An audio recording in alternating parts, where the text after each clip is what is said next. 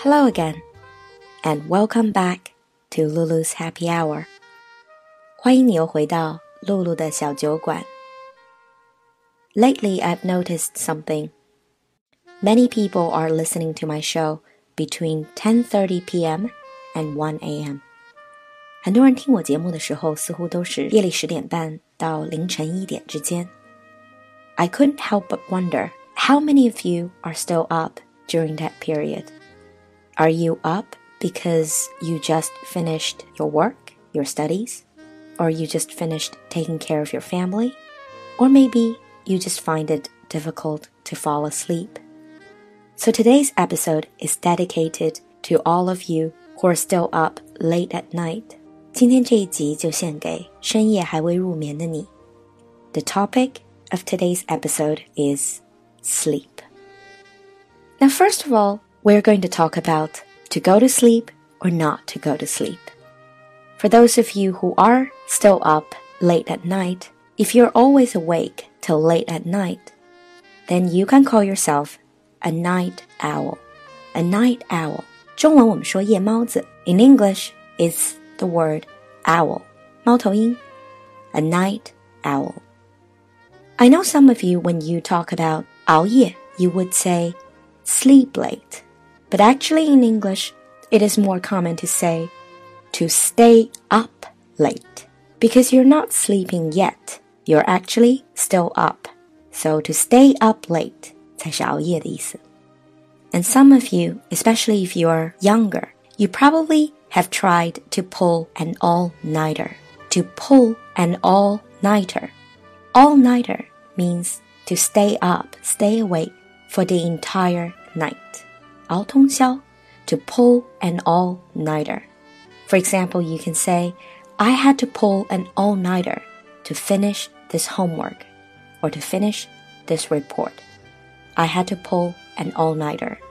When I was very, very young, probably like 16 or 17, I pulled an all-nighter from time to time, but not anymore. What about if we want to go to sleep?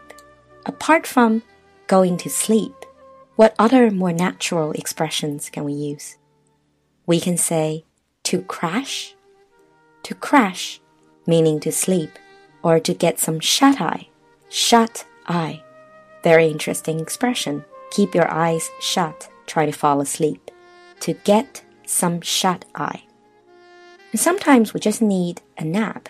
We can say, I need to have a snooze, a snooze. S N O O Z E. To have a snooze. Every time we hear the alarm on our phone, usually we can find a snooze button. 闹钟上面的贪睡或者赖床键 is called a snooze button. If you hit the snooze button, the alarm will stop and you'll sound off again in five minutes. Now, apart from falling asleep in bed, Sometimes we get really sleepy and tired in other places. For instance, in a meeting or in classroom or even on a bus, on the subway. And then we will probably nod off. Nod 是点头的意思. I'm sure we all had the experience of falling asleep with our head nodding. To nod off. 头一点一点的打瞌睡. You can say, I nodded off in the meeting or in class today. I nodded off. For people who can sleep very well, or we can call them sound sleepers, 睡眠质量好的人 sound sleepers. You can use the following expressions. You can say they are fast asleep, fast asleep. This means they sleep very deeply. Or sometimes we say they sleep like a log sleep like a log. 中文我们说睡得和死猪一样。In English, you say a log is a piece of wood. You're not moving at all.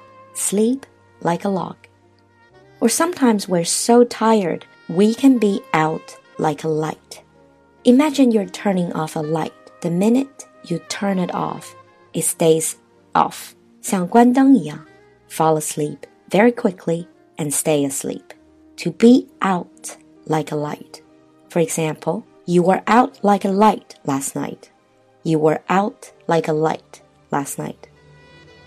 But of course, not all of us are sound sleepers. Many of us would face different problems related to sleep. Some of you might suffer insomnia. Insomnia. This is the word you use when you cannot fall asleep at all. Insomnia. And in worst case scenario, you probably will sleepwalk. So you will actually walk around in your sleep. Fortunately, I don't think many people suffered that, sleepwalking.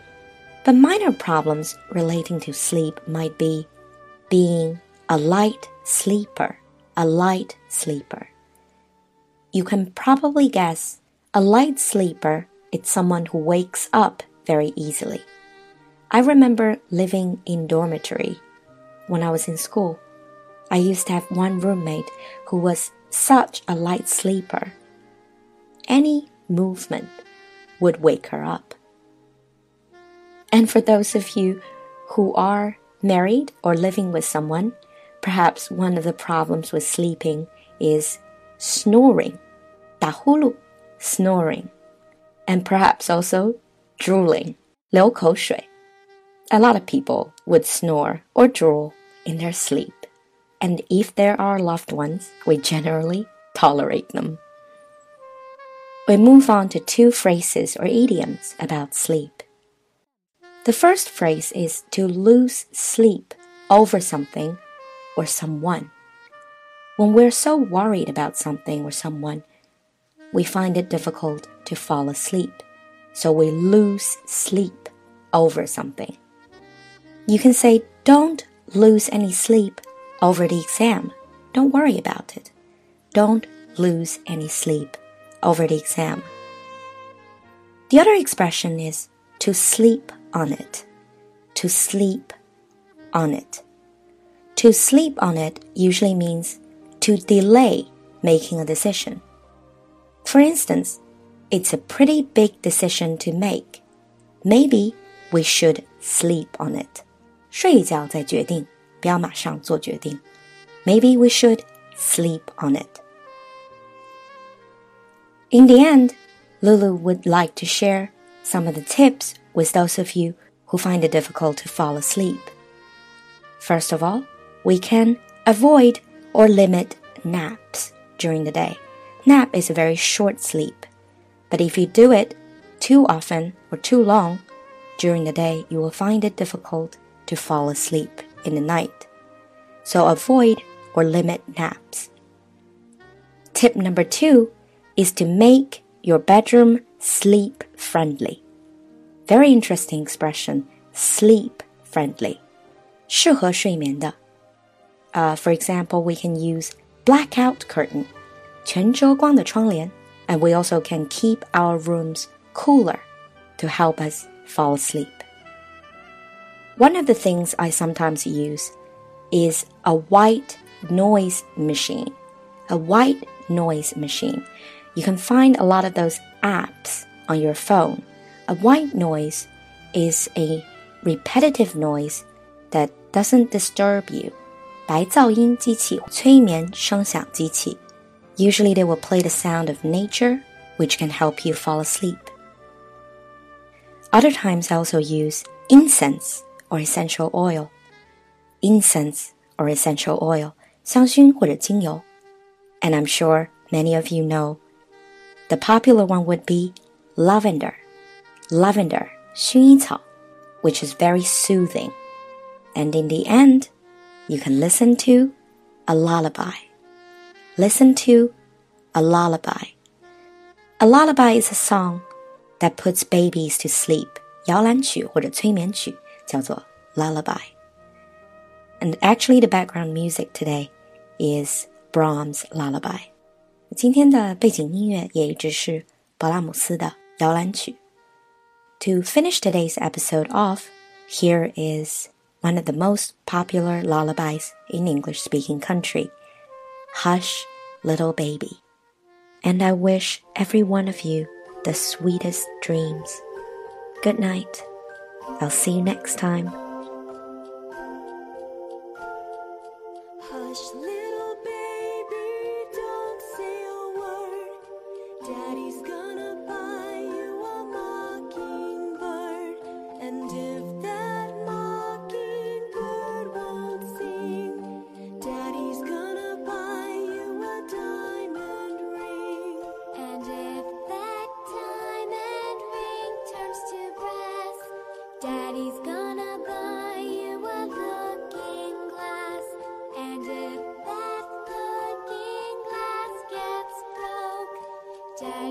Daddy's